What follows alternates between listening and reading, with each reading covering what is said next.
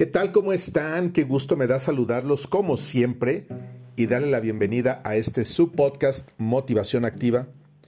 Yo soy Gustavo Goñi y el día de hoy quiero que hagamos una reflexión acerca de las eh, marchas que ha habido recientemente en México y creo que en varias partes del mundo con motivo de la conmemoración o la celebración del el Día de la Mujer.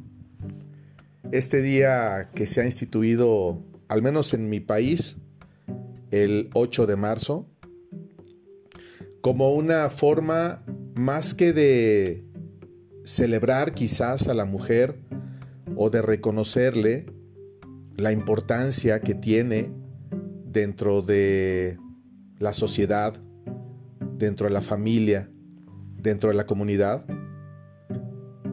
ha sido un espacio en el que las mujeres han más que encontrado, buscado la forma de ser escuchadas, de alzar la voz, una voz que seguramente ha sido ahogada durante muchos, muchos años. Yo me atrevería a decir que desde que el mundo es mundo y desde que la historia empezó a construirse. Yo sé que para muchas personas el ver este tipo de, de marchas o de manifestaciones que inician de una manera, digamos, ordenada, hasta coordinada, de pronto llega a convertirse en una gresca, en un enfrentamiento, más que entre mujeres o grupos que marchan, es un enfrentamiento entre la mujer como ser humano y la realidad de una sociedad que habla mucho pero que hace muy poco. A nadie nos gusta ver zafarranchos, a nadie nos gusta ver que una finca muy bonita, un museo, incluso alguna tienda sea agredida, se rompan sus cristales o se pinte con graffiti alguna consigna. Pero si nos ponemos a analizar de manera muy clara el trasfondo de todo esto, seguramente lo menos importante es que se rompan algunos vidrios o se manche alguna cantera. El vidrio se repone, la cantera se limpia, la ciudad, la avenida o la calle vuelve a la normalidad en unas cuantas horas. Y cuando pasa todo eso y vemos las imágenes, que por supuesto que pueden ser un poco fuertes, que pueden molestar o molestarnos, decir, híjole, pero ¿por qué tuvieron que haber hecho esto? Si todo puede ser pacífico. Pues lo hacen porque no tienen otra forma de exigir justicia, no tienen otra forma de, de alzar la voz, no tienen otra forma de sacar afuera ese miedo, ese coraje, esa rabia, esa ira contenida por décadas en contra de las autoridades, en contra de los hombres, en contra de una sociedad que solamente observa. Insisto que habla muy bonito, pero que en la realidad hace muy pocas cosas. Los avances son muy, muy lentos. Yo no digo que todo el mundo se ponga una venda en los ojos y no quiera ver sobre todo el tema de la justicia, quienes son o quienes están obligados a impartirla. Pero es cierto que nos falta mucho, muchísimo como sociedad para poder entender qué es lo que verdaderamente está pasando. Son millones de mujeres en mi país, en México, y en el resto del mundo, que hoy por hoy son las que sostienen, las que trabajan, las que educan, las que forman. Son las que, en muchos de los casos, tienen que levantarse a las 4 o 5 de la mañana para tomar una combi, un autobús, un servicio colectivo, el metro, en el mejor de los casos un taxi o uno de estos autos de plataforma y abordarlos con el miedo, con el pánico, con el pavor de no ser asaltadas, de no ser golpeadas, de no ser secuestradas, de no ser violadas y sobre todo de no encontrarse con la muerte. Nadie en su sano juicio podría creer que alguien va en busca de la muerte. Que alguien va en busca de que le afecten, de que le golpeen, de que le roben su integridad, la calma y la paz. Son miles de historias las que todos los días se escriben en esta nación, en México, en Latinoamérica y en el mundo en contra de las mujeres. Yo creo que tenemos que hacer un alto, un alto emocional, para verdaderamente preguntarnos y cuestionarnos qué es lo que estamos haciendo. Solemos ser muy empáticos en las redes sociales y todos los hombres procuramos quedar bien con la gente, porque sí procuramos quedar bien. Que la gente vea que somos muy cool, que estamos interesados por ellas y ponemos un post donde decimos, hoy mis redes son tuyas, te las cedo para que hables, sé tú la que exija, yo te voy a apoyar, yo voy a guardar silencio, yo me voy a hacer para atrás un paso. No es eso lo que la mujer pide, no es eso lo que la mujer quiere. La mujer no necesita reflectores, la mujer necesita respeto a su vida, a su integridad y a sus decisiones personales. Los seres humanos por naturaleza estamos sujetos a equivocarnos. Podemos tomar buenas decisiones o malas decisiones, pero esta no es una cuestión de género. Y mucho menos tiene que ser una cuestión de que porque la mujer se vista de una u otra forma, la gente tenga el derecho de afectarlas y de agredirlas. En todas las marchas, yo me encontraba con mantas, con cartulinas, lo pude ver a través de las redes sociales, de nombres de personas y de jovencitas que estaban desaparecidas o que les había sido arrebatada la vida. Ver los rostros de los papás, de los hermanos, de los amigos, de las amigas, de sus compañeras de trabajo, exigiendo justicia. El dolor, cuando se confunde con el coraje, con la decepción, puede convertirse en ira y en rabia. Y por eso puedes aventar una piedra y romper un vidrio. Puedes pintar una pared. Ojalá eso devolviera la vida de tantas mujeres que han sido asesinadas en este país. Las cifras son estratosféricas y todos tenemos la impresión de que no son las reales. Los números reales nunca los conocemos. Los únicos que conocen la cifra real de las personas que están desaparecidas o que han encontrado la muerte en las manos de un hombre son las familias, que hoy lloran a esas mujeres. Mujeres que pueden ser trabajadoras del hogar, que pueden ser amas de familia, que pueden ser eh, meseras en un restaurante, que pueden ser dependientes en una farmacia, que pueden estar colaborando en un estanquillo, que pueden estar siendo una abogada, una arquitecta, una ingeniera. Son mujeres.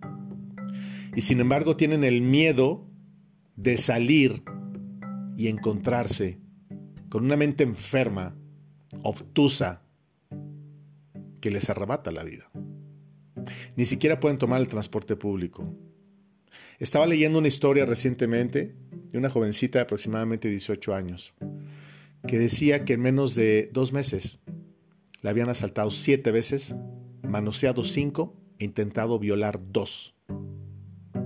Es brutal esto. ¿Cómo es posible?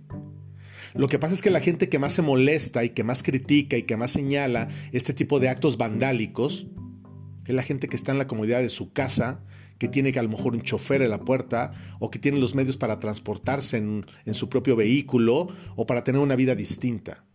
La mayoría de las mujeres en este país tienen que luchar de sol a sombra para salir adelante. Y no es justo que un puñado de hombres o de enfermos sean los que las estén atacando y las estén matando. Yo creo que mucho más allá de caer en el moralismo de que está una barda pintada y un vidrio roto, deberíamos de crear una conciencia real, auténtica y pura de qué es lo que realmente estamos haciendo los hombres de esta sociedad, las autoridades en todos sus niveles, los municipales, los estatales y la federal. Aquí no se trata de repartir culpas, se trata de asumir compromisos y resolver lo que se tiene que resolver. Las mujeres en este país tienen que tener garantías tienen que tener la certeza de que no van a ser violadas, que no las van a asaltar y que no les van a arrebatar la vida, porque son madres, son hermanas, son hijas, son parejas, son mujeres, son seres humanos. Dejemos de irnos más por la crítica y tratemos de entender qué es lo que pasa en esas vidas. Yo cuando veo estas mujeres, que de pronto hay unas que sí están como enardecidas y como fuera de sí, yo veo mujeres lastimadas, veo mujeres molestas, veo mujeres que están sufriendo. Solamente ellas saben cuál es la historia que están cargando en sus hombros. Dicen que no hay mayor calvario en la tierra para una mujer que tener que ir a poner una denuncia ante las autoridades por algún tipo de acoso, de abuso o de maltrato. Se encuentran ante la burla, ante la falta de credibilidad, empiezan a juzgarlas, empiezan a evaluarlas y en muchos de los casos, inclusive, les dan el tiro de gracia. Abusan nuevamente de ellas y muchas cosas más. Yo podría mencionarlo en este podcast porque existen las palabras para hacerlo, pero por respeto a toda la gente que nos escucha y sobre todo a las mujeres que han sido agredidas y sobre todo las que ya no están en la tierra, porque alguien les arrebató la vida, no lo hago. Yo te pido a ti que me escuchas, sobre todo si eres hombre, a que como tal te comportes y entiendas que el hombre tiene que proteger a la mujer, no afectarla y mucho menos arrebatarle la vida. Cualquiera diría, bueno, Gustavo, es que los hombres también entonces los que cometen esto son hombres lastimados. Pues seguramente. Pero no porque yo esté lastimado voy a quitarle la vida a alguien o voy a afectarla en un tema de violencia física, de golpes, emocional y de todo lo demás, porque no solamente hablamos de los hombres que arrebatan la vida, son los hombres que maltratan con esa boca, con esa boca que siempre está criticando, que está señalando y que está haciendo sentir a la mujer menos, ¿en verdad se sienten hombres? ¿En verdad son tan hombrecitos? ¿Por qué no se le ponen al tú por tú a un hombre, de su mismo tamaño, de su misma calaña y de su misma edad, a ver si son tan boconcitos? Y a ver si se atreven a hacerlo. El hombre es más cobarde que la mujer. Tenemos que aprender a respetar a la mujer y tenemos que garantizarle su seguridad, pero sobre todo su vida. No es una canonjía, no se trata de empoderarla, se trata de respetarla. Si no puedes amarla, al menos respétala. ¿Qué harías tú en contra de tu hija, de tu hermana, de tu madre, de tu abuela? ¿Qué es lo que tú harías? ¿Te gustaría que alguien lo hiciese a ellas? Pues te tengo una noticia, ¿y quién lo está haciendo? Entonces dejemos de ser empáticos y cool en las redes sociales y aprendamos a entender que en este planeta, en este mundo y en esta vida tenemos que respetarnos. Hombres a mujeres y mujeres a hombres. Nadie está pidiendo nada que no le sea o que no le deba ser otorgado por derecho.